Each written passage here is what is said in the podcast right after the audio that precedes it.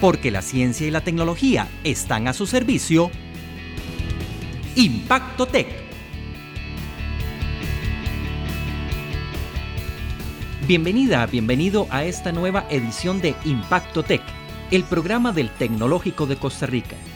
Hoy, Federico Macís, docente e investigador del TEC, nos hablará en detalle sobre la importancia de conservar el suelo de nuestro planeta y de protegerlo ante cinco grandes amenazas, entre las que sobresale la erosión. Independientemente de dónde vivamos, todos podemos hacer algo para conservar este recurso. Y del suelo viajaremos a millones de años luz, exactamente al punto donde se originaron las ondas gravitacionales que por primera vez un equipo de científicos logró detectar. Miguel Rojas, docente e investigador del TEC, nos explicará de viva voz en qué consisten estas ondas gravitacionales y cómo están revolucionando nuestra manera de acercarnos al universo. Y para cerrar con algo nuevo, descubriremos las similitudes de las empresas con algunos animales, haciendo énfasis en las denominadas empresas gacela. De esto nos hablará Juan Carlos Leiva, docente e investigador del TEC. Pero comencemos conociendo en detalle la importancia de la capa más superficial de nuestro planeta.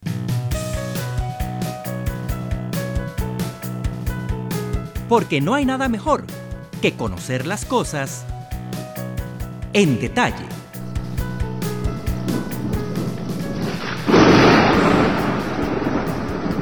Cuánto agradecen este sonido millones de personas dedicadas a la agricultura, a la ganadería y a los cultivos forestales. La verdad es que sin agua la vida en el planeta sería imposible. Sin embargo, las mismas lluvias que ayudan con la germinación de las plantas pueden erosionar el suelo. La erosión lava los nutrientes que se encuentran en la capa más superficial de la tierra y encarece la producción agrícola. Federico Macís, docente e investigador de la Escuela de Química del TEC y coordinador del grupo Suelos TEC. Cuando hablamos de erosión, se pierde el suelo. Hablando de un suelo agrícola, perder suelo implica varios problemas en cadena. Se pierde el suelo, inmediatamente el agricultor lo que trata es, al no percibir el problema que tuvo durante una lluvia, perdió suelo, luego él trata de sembrar, siembra, pero luego ese suelo es menos productivo. Entonces, ¿qué es lo que hace inmediatamente? Aplicar más fertilizantes. Se encarece la producción del cultivo porque tiene un suelo con menos calidad. Ahora, ¿a dónde fueron a dar este suelo que tenía? Se convierte en un problema ambiental, porque ahora este suelo es sedimento que viaja dentro de la cuenca hacia zonas más bajas, por ejemplo, lagos, embalses, y generan la eutroficación. Generan más lirios acuáticos que van a ser problema incluso para sistemas de producción de energía eléctrica. Entendemos por suelo el material no consolidado sobre la superficie terrestre, que oscila entre algunos centímetros a varios metros de profundidad, según el tipo de terreno y la actividad que ahí se desarrolle. Para fines científicos, los suelos son sistemas ricos en microorganismos que cumplen funciones vitales como la filtración de agua. Por su parte, para los arquitectos e ingenieros, los suelos cumplen la función de soporte para edificaciones. Mientras tanto, en la agricultura son esenciales para el soporte de plantas, tanto para los nutrientes como para la posición física de ellas. Si bien una actividad agrícola o pecuaria dependerá de la calidad del suelo para producir cultivos, las condiciones climáticas también tendrán una influencia decisiva. De esta manera, excesivas lluvias o largas sequías van a definir el tipo de cultivos que puede tener un terreno. Por ejemplo, los suelos dedicados a la producción de pastos para el ganado suelen tener menos exigencias de nutrientes que otros cultivos. De la misma forma, ciertos suelos que no son aptos para la agricultura pueden abocarse a cultivos forestales. Sin embargo, El cambio climático que está experimentando el planeta está generando un recrudecimiento de las lluvias y sequías en diversas partes del mundo, que se traduce en una mayor erosión de los suelos aptos para la agricultura. De ahí la importancia de la conservación de los suelos. Federico Macís. Es importante conservar el suelo porque se sabe que un suelo que no tiene, por ejemplo, labranza excesiva, va a ser un suelo que presenta menos erosión. Un suelo que se le recircula o se le maneja de manera tal que se reincorpore materia orgánica en el suelo, va a ser un suelo que tiene menos densidad, menos compactación, va a ser un suelo que permite la, entrada de raíces en el suelo y por lo tanto va a generar sistemas porosos, va a acumular agua, va a infiltrar agua y no la va a, por ejemplo, la escorrentía se minimiza en este tipo de suelos. Entonces, al haber menos escorrentía, tenemos menos pérdida de suelos fértiles y todo esto obviamente es una cadena. La riqueza de los suelos depende en gran medida del relieve y del clima. No es lo mismo un suelo en la cima de una montaña que al pie de esta. El suelo en lo alto de un monte experimenta constantemente el lavado de nutrientes por efecto de las lluvias, que llevan esta riqueza hasta la base de la montaña. Por este motivo, los suelos en las llanuras o en los valles son más ricos y fértiles. Pero, paradójicamente, son los que han sido más utilizados para la construcción de las ciudades. Para evitar la pérdida de nutrientes en las partes altas de las montañas, se han creado estrategias desde hace miles de años, como la agricultura en terrazas y drenajes. Mientras tanto, en las ciudades están popularizándose iniciativas de agricultura y jardinería urbanas, que están ayudando a la infiltración del agua hacia los acuíferos. Esto disminuye la escorrentía y de paso las frecuentes inundaciones en épocas lluviosas. El factor más importante del suelo es la materia orgánica. Ese es el secreto de la capa más superficial del suelo. Es lo que alguna gente llama suelo negro. Se trata de materia orgánica en descomposición, tanto vegetal como animal, que termina conformando una matriz dentro del suelo. Esta genera agregados y sistemas porosos que sirven de soporte de nutrientes para los microorganismos. Se dice que una cuchara de suelo tiene más microorganismos que la cantidad de humanos en el planeta. La riqueza de biodiversidad depende de la materia orgánica, porque la materia orgánica también tiene capacidad de retener agua, tiene capacidad de retener nutrientes y obviamente la, bioquímica los microorganismos dentro del suelo dependen de esta disponibilidad de nutrientes y de agua para poder generar sus funciones, para poder tener su funcionamiento. Entonces un suelo saludable es un suelo con materia orgánica. A mi punto de vista, la materia orgánica viene siendo como el alma del suelo. Generalmente, grandes de los problemas de los suelos hoy es la pérdida de este componente. Menos materia orgánica, menos calidad de suelo y por lo tanto otros problemas que en cadena se generan. Los problemas de suelo que enfrenta Costa Rica son los mismos que en el resto del mundo. Hasta el momento, la Organización de Naciones Unidas para la Alimentación, FAO, ha identificado cinco problemas principales. La erosión, la salinización, la compactación, la acidificación y la contaminación química. La salinización está creciendo aceleradamente al mismo ritmo que las ciudades porque se está utilizando el suelo como sistema de infiltración de aguas residuales. La compactación se produce al utilizar maquinaria sobre un terreno y no necesita ser muy pesada. Basta con un simple arado para liberar pequeñas partículas que van a ocluir los poros del suelo e impermeabilizarlo temporalmente. Esto genera mayor escorrentía y por ende más erosión. La erosión a veces es tan callada que en algunas ocasiones no se puede observar. Por lo general, solo se llega a descubrir hasta que se cultiva un producto y no obtiene los rendimientos esperados.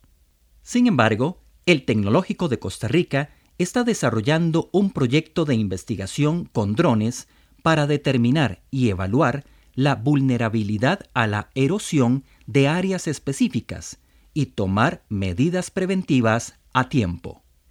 Ya sea que vivamos en el campo o que solo contemos con un pequeño jardín en nuestra casa o con el parque de la comunidad, todos podemos hacer algo para evitar la erosión. Aprovechemos la materia orgánica que generamos en la casa para hacer un compost que incorporemos a la jardinería. Construyamos sistemas para infiltrar el agua en la tierra y sembremos plantas con raíces profundas que sostengan el suelo. El suelo de nuestro planeta es como la piel en el ser humano, nuestro órgano más grande y uno de los más importantes, porque es nuestra primera barrera de protección.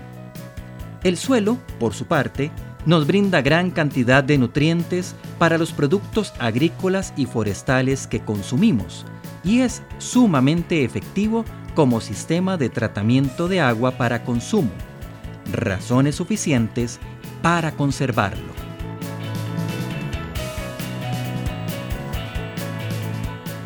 Qué importante es el suelo para la subsistencia humana. Es ahí donde la materia orgánica produce nutrientes que enriquecen los cultivos de productos forestales, agrícolas para consumo humano y de pastos para el ganado.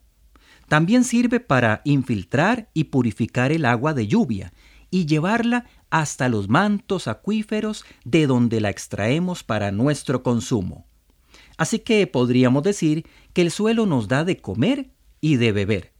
De ahí la importancia de conservarlo y protegerlo. Pero despeguémonos por un momento del suelo y demos un salto, literalmente, fuera de este mundo, para conocer cómo el mundo científico logró detectar ondas gravitacionales procedentes de millones de años luz de nuestro planeta y la forma en que este descubrimiento está cambiando nuestra manera de acercarnos y entender el universo. Lo escuchamos de viva voz. Porque a los protagonistas es importante escucharlos de viva voz. Hace más de 100 años, Albert Einstein habló de las ondas gravitacionales. Sin embargo, por las limitaciones de la tecnología de su tiempo, nunca logró detectarlas. Hoy, gracias al trabajo perseverante de un equipo de científicos, se han logrado detectar varias ondas gravitacionales que se originaron a millones de años luz de la Tierra. Este descubrimiento está revolucionando la manera en que la humanidad se está acercando al estudio del universo. Miguel Rojas, docente e investigador de la Escuela de Física del TEC, explica qué son las ondas gravitacionales y sus implicaciones para nuestro planeta. Escuchamos a Miguel Rojas de viva voz. Me parece maravilloso que una persona hace 100 años predijera algo que hasta ahora podemos estar confirmando, ¿no? Sí, efectivamente, es muy interesante. Él mismo, Einstein, nunca creyó que, en realidad estas ondas gravitacionales pudieran ser detectadas porque es un efecto realmente minúsculo, o sea, es, muy, muy pequeño.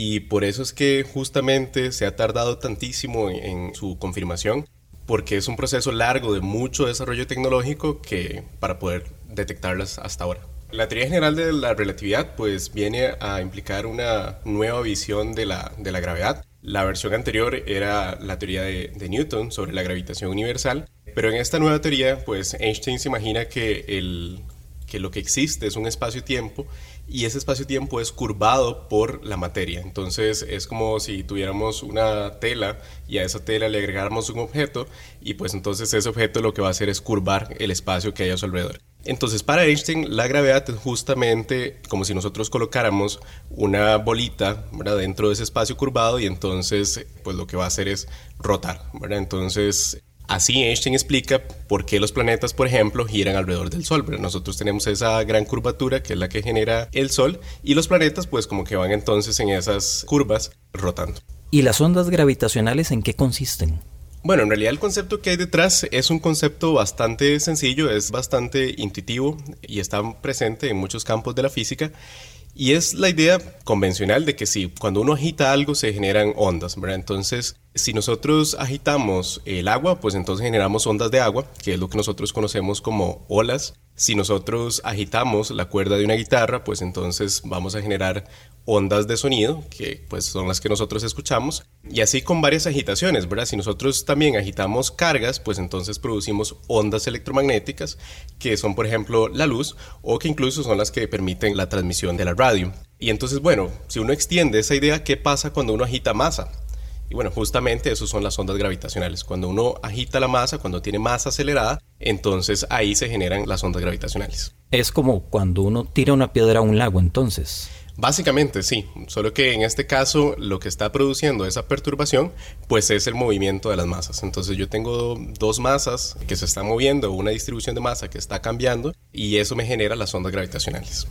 ¿Cómo modifican las ondas gravitacionales al espacio y al tiempo? Sí, bueno, entonces nos podemos imaginar justamente como si fuera una ola y bueno, cuando nosotros pues estamos, no sé, metidos en un lago y pues se nos acerca una ola, pues entonces hay una variación en el nivel del agua. En este caso, con las ondas gravitacionales, lo que sucede es que hay una contracción o, hay un achicamiento del espacio como tal. Entonces el espacio se, se hace más corto y se hace más largo, entonces la distancia entre las cosas varía y eso son las ondas gravitacionales. Sin embargo, es una variación realmente muy pequeña, es una variación, para que nos demos una idea, de 1 sobre 10.000 el ancho de, un núcleo. Entonces, en realidad estamos hablando de una cantidad mínima. O sea, en este preciso momento puede ser que una onda gravitacional nos esté cruzando y de hecho se supone que cualquier objeto que tenga masa y que esté acelerado pues emite ondas gravitacionales, pero son sencillamente imperceptibles. O sea, es una variación mínima entre la distancia que hay entre las cosas. ¿Cómo pueden afectarnos las ondas gravitacionales? Bueno, en realidad son bastante pequeñas, entonces no hay como una afectación directa, digamos, que nosotros podamos medir. Lo que sí es que más bien nos permiten conocer el, universo desde una nueva perspectiva porque a través de toda la historia de la humanidad, lo que nosotros conocemos del universo es a partir de las ondas electromagnéticas. Entonces, a partir de la luz que a nosotros nos llega de las estrellas, es que nosotros podemos conocer qué es lo que hay en el universo. Esto corresponde a otro tipo de radiación completamente nueva. Entonces, justamente abre completamente un nuevo campo en la astrofísica, que es la astrofísica de ondas gravitacionales. Entonces, ya ahora es como si pudiéramos ver el universo desde una forma completamente nueva. ¿A qué distancia se han detectado estas ondas gravitacionales? Bueno, estas ondas provienen de objetos muy lejanos Determinar las distancias en estos casos no es tan sencillo.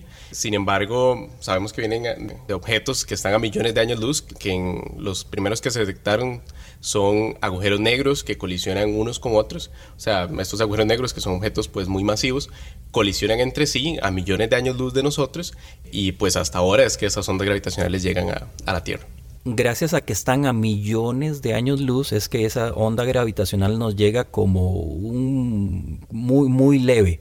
Si, estuviéramos más cerca, sí podríamos tal vez ser más afectados. Sí, efectivamente, o sea, funciona igual como hablábamos antes de, de, la analogía con el agua.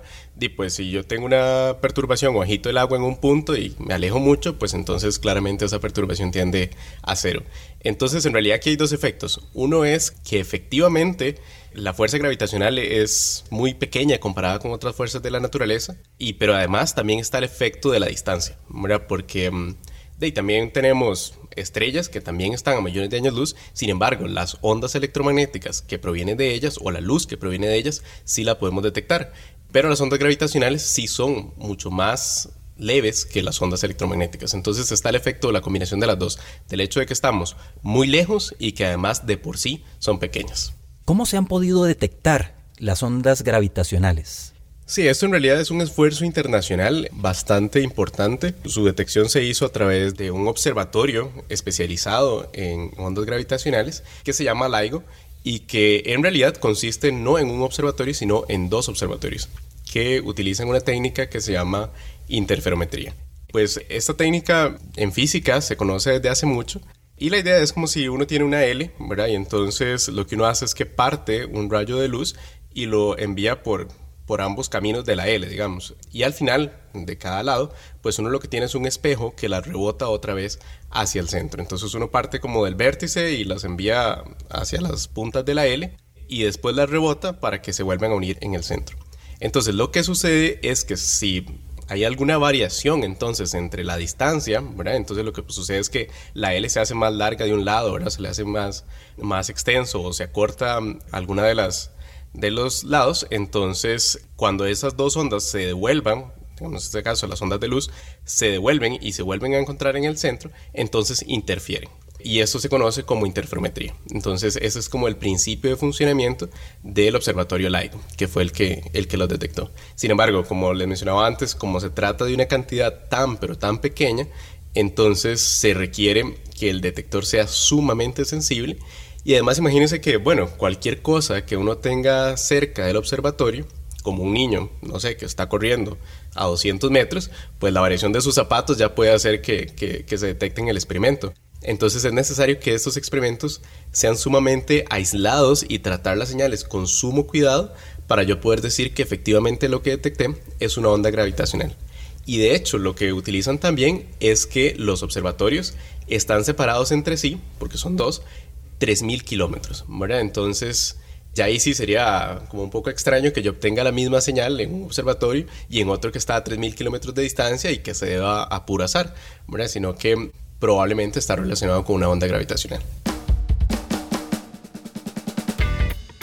Así como las cuerdas de una guitarra generan una vibración que llega a nuestros oídos, o una piedra que cae en un lago provoca ondas en el agua, los choques de cuerpos masivos en el universo, como agujeros negros o supernovas, generan ondas gravitacionales que viajan por el espacio y modifican la trayectoria y el movimiento de los cuerpos celestes que encuentran a su paso.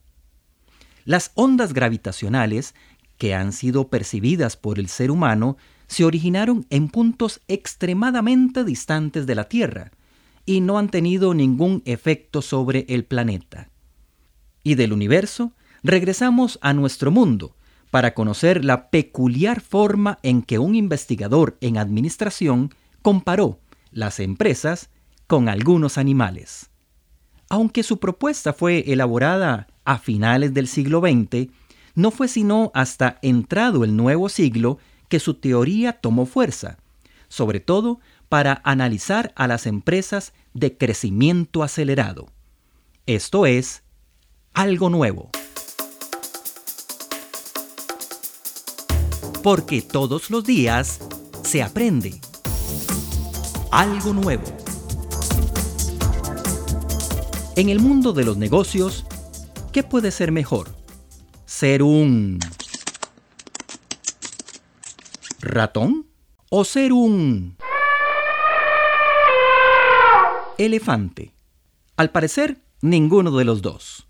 Una empresa ratón puede moverse velozmente, pero su tamaño la hace vulnerable y compromete constantemente su existencia.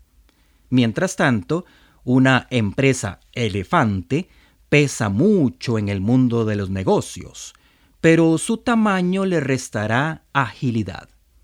Lo ideal es ser una empresa gacela, porque puede moverse ágilmente. Esto le permite cambiar de rumbo con rapidez dependiendo de sus necesidades o de las amenazas que la acechan. A este tipo de empresas formalmente se le llama de crecimiento acelerado. El primero en compararlas con una gacela fue David Birch, del Massachusetts Institute of Technology, en la década de los años 80 del siglo XX. Él fue quien también habló de las empresas ratón y de las empresas elefante. Sin embargo, fue hasta inicios del siglo XXI cuando sus investigaciones cobraron mayor relevancia porque fueron las empresas Gacela las que generaron casi la mitad del empleo en Inglaterra y en Suecia entre el año 2000 y el 2008. Lo más llamativo de este fenómeno es que estas empresas apenas representaban el 5% del total de empresas de ambos países. Esto demuestra que una compañía no necesita ser muy grande para generar grandes beneficios, ni muy pequeña para ser ágil en el mundo de los negocios. Las empresas Gacela o de crecimiento acelerado contribuyen a la creación de empleo, dinamizan la economía y la hacen más competitiva. El ingreso de una empresa gacela al mercado pone en alerta a las demás empresas existentes y las obliga a mejorar su oferta. También estimulan los encadenamientos productivos con otras pequeñas y medianas empresas que les proveen productos y servicios. Además, incrementan las exportaciones y fomentan la innovación. Juan Carlos Leiva, docente e investigador de la Escuela de Administración de Empresas del TEC. En el fondo estamos hablando de innovación y uno de los elementos más importantes para el crecimiento es la innovación. A veces la innovación que llaman disruptiva, que es cuando estás diciendo que entro con un producto completamente nuevo que no se da en el mercado, puede conducir a un crecimiento, pero a veces también es más difícil porque el mercado debe aceptarlo. Entonces no hay como una respuesta definitiva en cuanto al tipo de innovación. Lo que sí es claro es que la innovación como tal es importantísima para el crecimiento. Y hay diferentes tipos de innovación. Está esa innovación disruptiva nueva completamente que no existe en el mercado, pero también hay otros tipos de innovación que lo que se hace son, se le llama innovación incremental, que son mejoras a los productos o servicios que existen y que me permiten robarle participación de mercado a mis competidores. En el fondo, cualquiera de las innovaciones son muy importantes para el crecimiento acelerado, en este caso que estamos conversando, y es parte de lo que una empresa puede tomar como estrategia para tratar de crecer. De acuerdo con la Organización para la Cooperación y el Desarrollo Económicos, OCDE, para que una empresa sea considerada de crecimiento acelerado, debe crecer a un ritmo del 20% por tres años consecutivos y tener una base de al menos 10 empleados al iniciar su crecimiento. Estas empresas suelen medirse por la cantidad de empleo que generan, pero también pueden destacarse por su crecimiento en ventas, por su productividad y por el valor agregado. De acuerdo con estos criterios, Costa Rica tuvo 7.000 empresas Gacela entre los años 2005 y 2012. Sin embargo, finalizado ese periodo, solo 355 de esas empresas estaban activas. Un emprendimiento puede mantener un crecimiento acelerado durante tres años, pero eso no es garantía de que la empresa seguirá existiendo.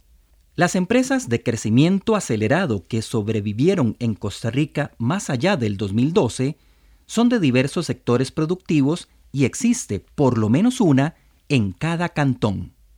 Al igual que una gacela, si una empresa desea crecer aceleradamente y sobrevivir en el peligroso mundo de los negocios, debe estar siempre alerta, ser muy ágil y estar dispuesta a cambiar de rumbo de acuerdo con las oportunidades que se le presenten.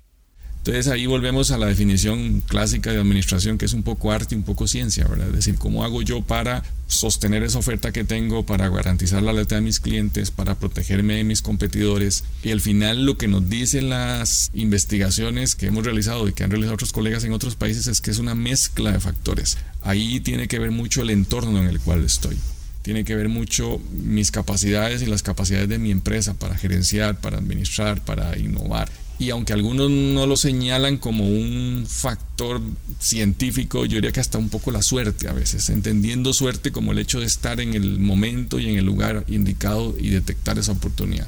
No como un tema solo de azar, sino de que yo tuve la capacidad de estar ahí y detectar la oportunidad.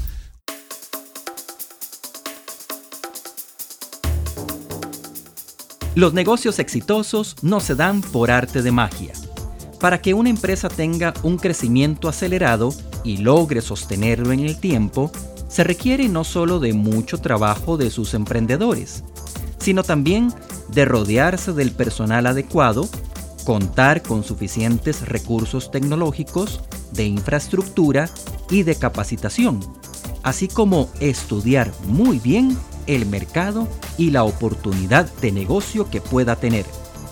Así que la próxima vez que piense en su empresa, procure dotarla de las habilidades y destrezas de una gacela, y no de un ratón o de un elefante.